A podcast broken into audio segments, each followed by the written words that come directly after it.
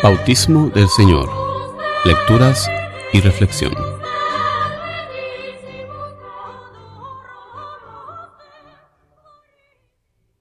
Lectura del profeta Isaías. Esto dice el Señor. Miren a mi siervo a quien sostengo, mi elegido a quien prefiero. Sobre él he puesto mi espíritu, para que traiga el derecho a las naciones. No gritará, no clamará, no voceará por las calles.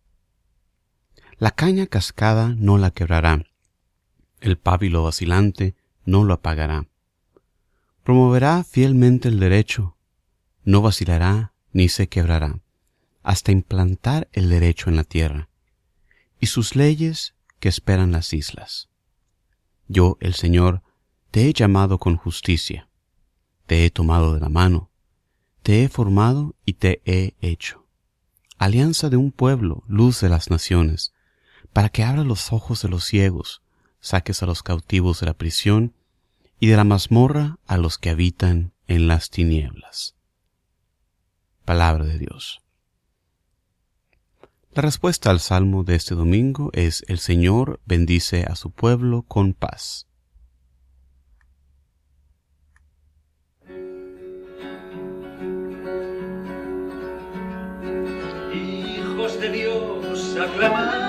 Al Señor. Gritad su gloria y su poder. Mostraos ante el sagrario.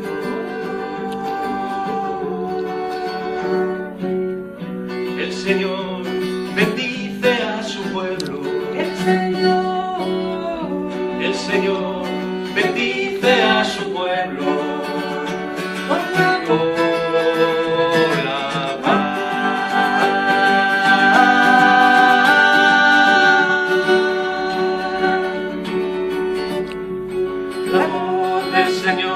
Sobre aguas torrenciales se sientan por encima de la tormenta. Su voz es potente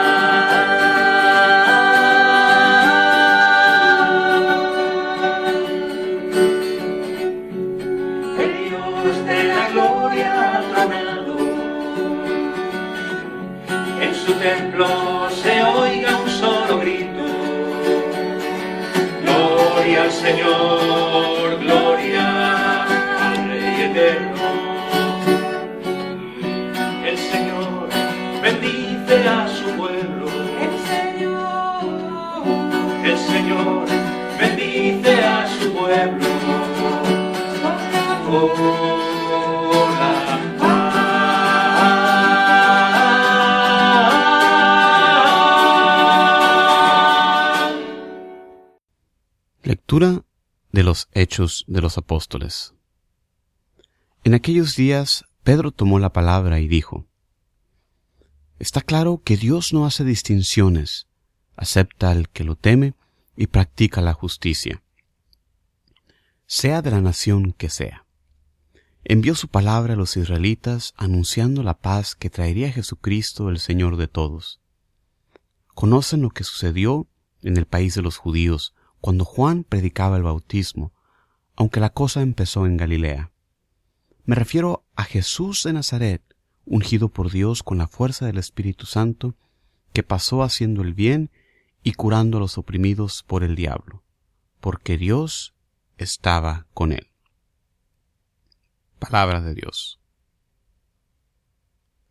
Proclamación del Santo Evangelio según San Mateo.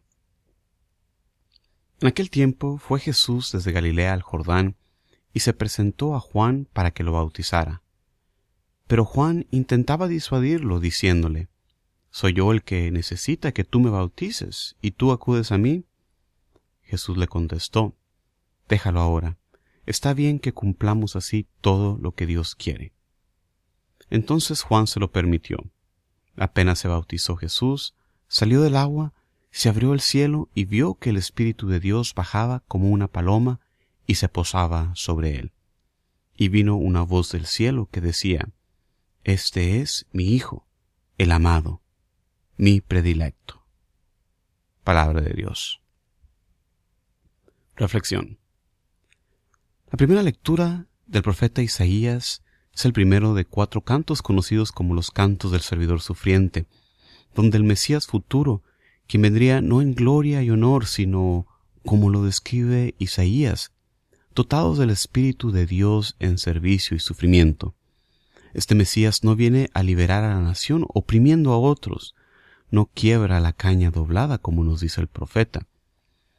Va a traer justicia cuidando de los más pobres. Y para este servidor, así como para todos los que servimos a Dios, nos da Dios la promesa. Él nos toma de la mano, nos guía amorosamente. Las palabras de Dios para sus siervos son esencialmente las mismas que nos describen los evangelistas en el bautismo de Jesús, demostrando que Jesús es aquel que Isaías había visto. En la segunda lectura Lucas nos relata la predicación de Pedro en ocasión del bautismo del centurión Cornelio, junto con toda su familia. Pedro se ve maravillado ante el amor y la generosidad de Dios, que no hace distinciones entre personas. Los judíos se veían como privilegiados por Dios y que todos los demás no se salvarían. Pero gracias a Dios que tenemos un Dios que no es como nosotros. Dios no le da preferencia a las personas basadas en su raza, en su estatus económico o su formación educativa, etc. Dios nos ama a todos y desea que todos seamos salvos. Este pasaje contiene un breve resumen del ministerio de Jesús, que fue bautizado, que curó a los enfermos y cómo murió en la cruz y Dios lo resucitó al tercer día. Y Pedro tiene que hacer este resumen porque ahora la predicación se extiende a los paganos, que por ahí no estarían muy bien enterados de la vida de Jesús. A ellos se les extiende la predicación de la buena nueva, que lleva a la fe, a reconocer a Jesús como Señor de todo, que es lo que lleva al ser bautizado.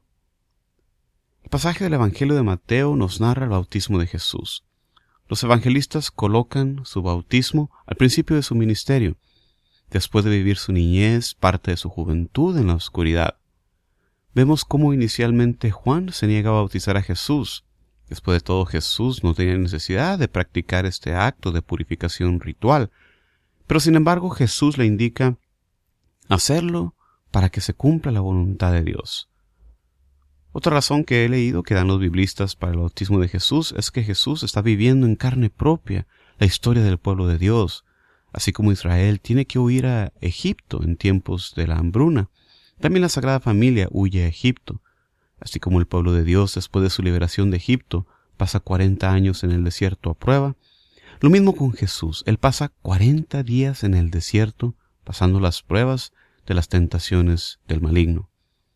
En su bautismo, Jesús está pasando por las aguas del Mar Rojo, como lo hicieron sus antepasados, que cruzaron las aguas del mar rumbo en su salida de la esclavitud de Egipto. En este domingo celebramos, como la Iglesia, el bautismo de Jesús, este evento con el que, según nos dice San Tomás Aquino, se instituye el sacramento cristiano del bautismo, donde ahí nos adentramos en el misterio pascual la vida, pasión, muerte, resurrección de nuestro Señor Jesucristo. Roguemos al Señor que contemplando este misterio podamos responder al llamado que tenemos todos los bautizados a ser por nuestro bautismo discípulos de Cristo. Padre Dios, que todos los cristianos vivamos profundamente este llamado a la santidad, a ser como Jesús. Como siempre, Muchísimas gracias por escuchar estas reflexiones. Se despide de ustedes Juan Carlos Moreno desde Houston, Texas. Os invito a que visiten el sitio de internet jcmoreno.net para más recursos para la evangelización. Paz y bien para siempre.